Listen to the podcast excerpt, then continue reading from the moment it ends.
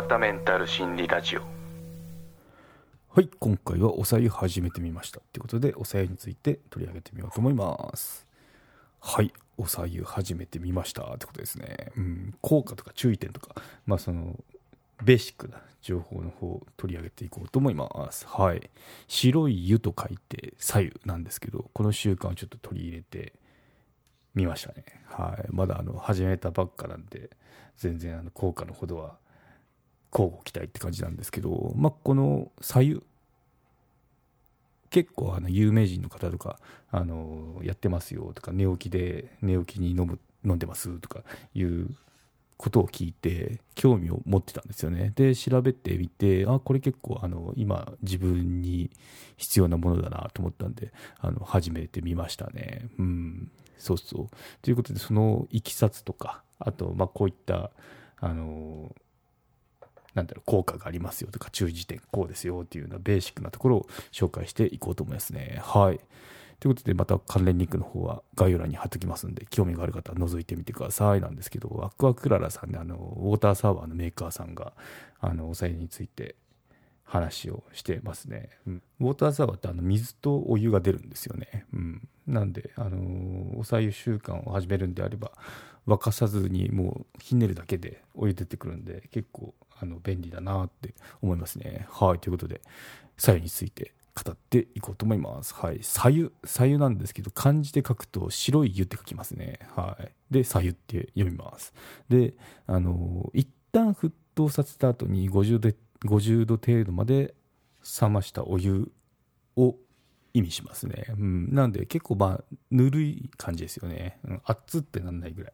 普通にあお湯だなって感じの左右というそうですね。50度。まああの測ってみて 気になる方は測ってみてくださいなんですけど、うん。まあ、それであのやってますね。で、まあ、要は飲めるくらいのお湯ですよと、うん、そうなんか特別なパウダーとか入れるのかなとかそんなんじゃなくてただあのお湯お湯じゃない。水を沸かしてで50度くらいまで冷ます。ものをということになりますね。はい、うん、そうなんか最初 さゆって聞いたらなんか特別ななんかそういう飲み物あるのかなと思ったんだけど要はこうお湯ですよということですね。はい。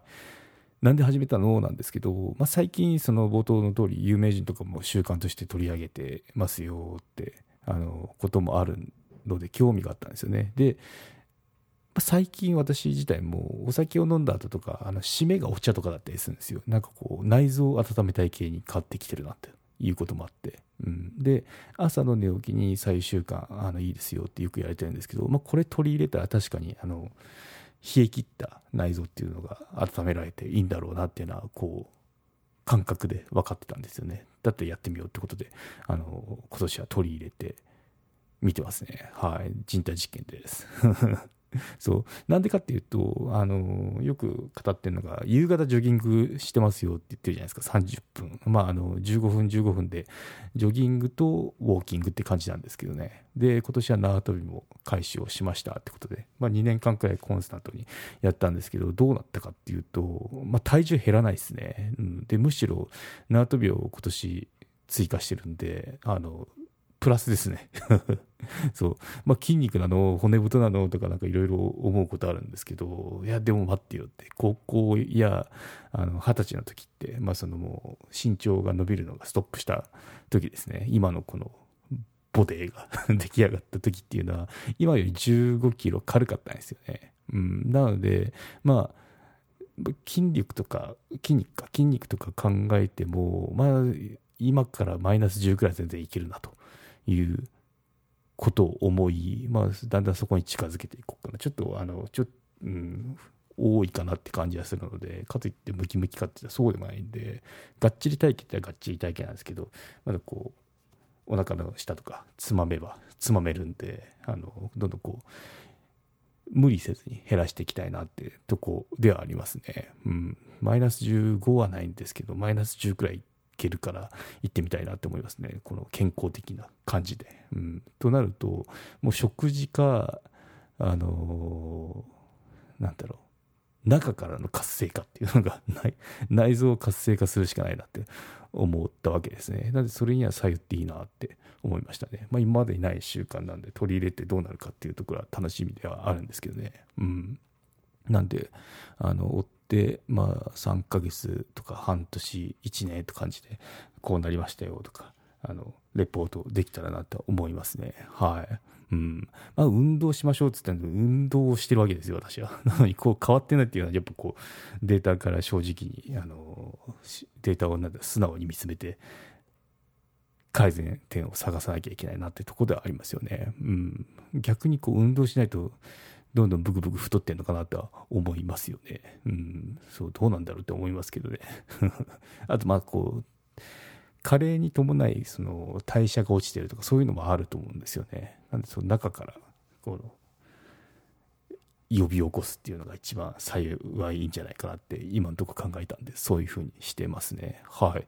ということであのそんな私の事情を話しつつ、まあ、同じような分かるわって人はあのお湯を飲むだけなんで始めてみるといいと思いますね。あのウォーターサーバーなくたってもティファールとかあの簡単にあのお湯沸かせるやつあるじゃないですかあれだったら結構その水入れてカチッてこうスイッチ押すだけでお湯が沸くんでいいと思いますね、うん、無理なく始められるかなと思いますね。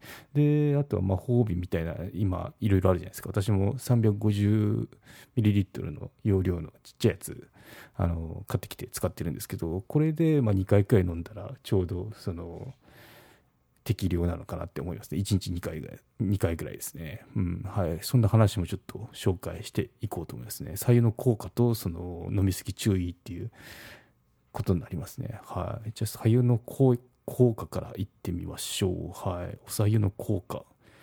お左右に隠された驚きの力とは？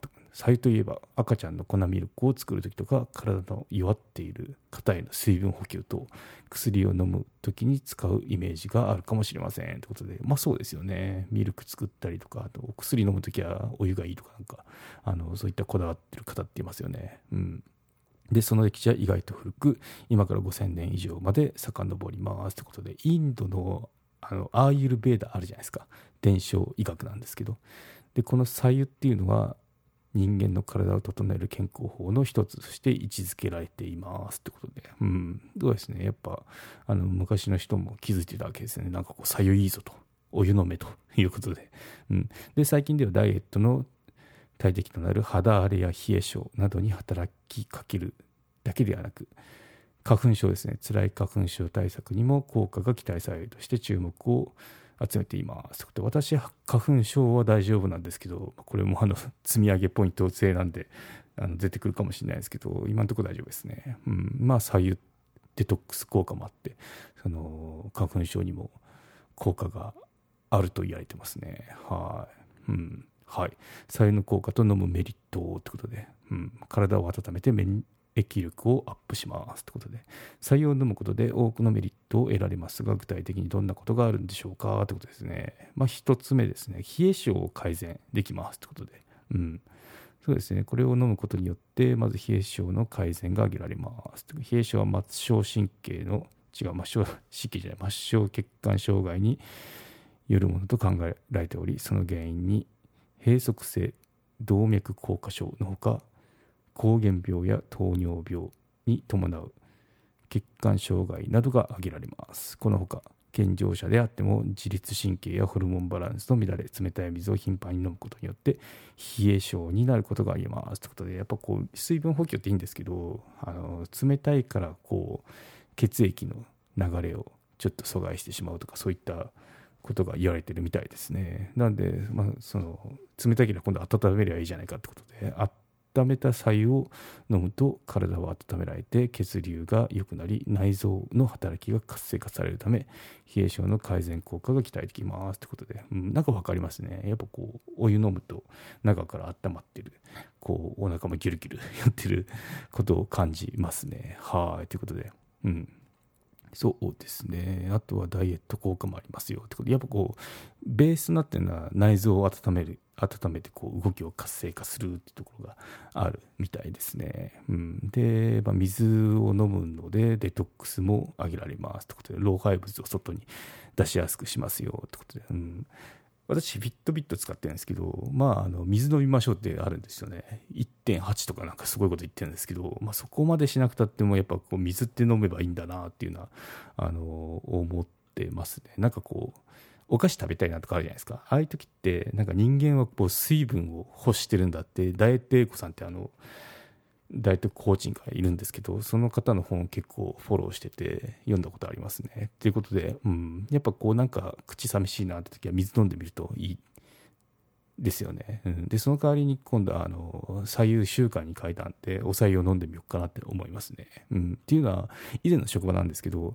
なんかこう男なん男性なんですけどシュッてした人がいたんですね。スリムな体型の同い年の方がいたんですけど、まあ、その人を見てると同じ部署だったんであの頻繁に水分補給してたんですよね、うん、水だったんですけども白湯じゃなくてグビグビ飲んでたんでああやっぱ水っていいんだろうなっていうのは思いましたねうんそうなんかこう排出されてんだろうなとか思いましたね。まあ、趣味で、まあ、体も動かしてましたけどね、バスケットをやってましたね、彼は。うん。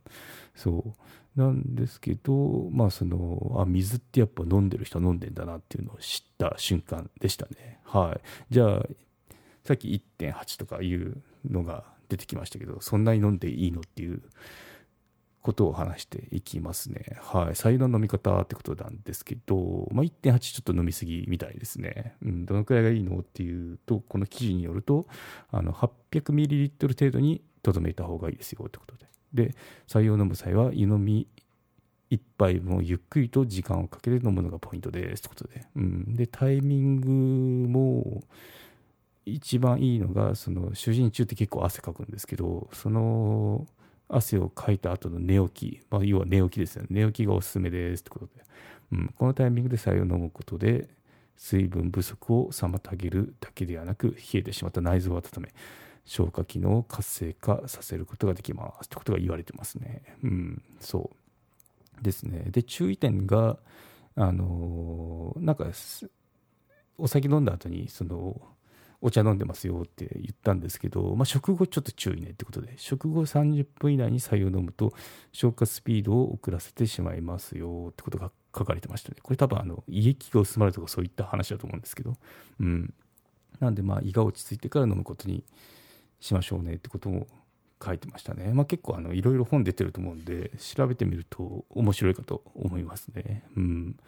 そうまあおさゆはデトックス効果が高いからこそ、まあ、この逆に飲みすぎるとあの体に必要な栄養素まで流れてしまう恐れもありますっていうのがあの書いてましたね。うん、そうなんでまあ飲みすぎ注意で 800mg ミリミリグラムじゃないミリリットルくらいがいいんじゃないですかっていうことが言われてました。はいということであのどうなるかっていうのは交互期待なんですけど、うん、そうですね、350の魔法瓶あるんで、買ってきたんで、まあ、1日2回くらいこう、リフィールして、で、飲んでみようかなと思いますね。うん。まあ、内臓を温めて、中からこう、どんどん代謝を良くしていこうっていうことを期待してやってみますね。はい、デトックスに期待ですってことで、まあなんか、そんな感じで、あの、気になってるなーってやってて、あの、まだ始めてない方、どうぞ一緒に始めてみませんかって話でしたね。はい。ということで、今回のまとめに行きましょう。お左右始めてみました。ってことで、効果とか注意点について紹介していきました。まあ、まとめっていうか、まあ、メッセージなんですけど、朝寝起きにお左右いかがでしょうかってことで、今回は以上になります。はい。ということで、今回は以上となります。よろしければ高評価、コメントをいただけると励みになります。番組の登録はまだの方はご登録もどうぞよろしくお願いいたします。メルマガもやっていますので、ご登録のほどどうぞよろしくお願いいたします。エピソードの概要、要点をまとめてますので、サクッと情報のインプットに最適です。概要欄のリンク、もしくは、ひろわた .com を訪れて、バナーをクリック、またはメニューのメルマガをクリックして登録してください。はい、ということで今回は以上となります。ではまた。有料チャンネルのご案内をいたします。サブスク版チャンネル「ひろわたメンタル心理ラジオプレミアム」を Apple Podcast で木曜に配信中。サブスク会員は今までの会員限定エピソード全てを聞くことができます。Windows の方も iTunes から聞くことができます。トライアル期間も設けてございます。ご登録して応援いただけると励みになりますのでどうぞよろしくお願いいたします。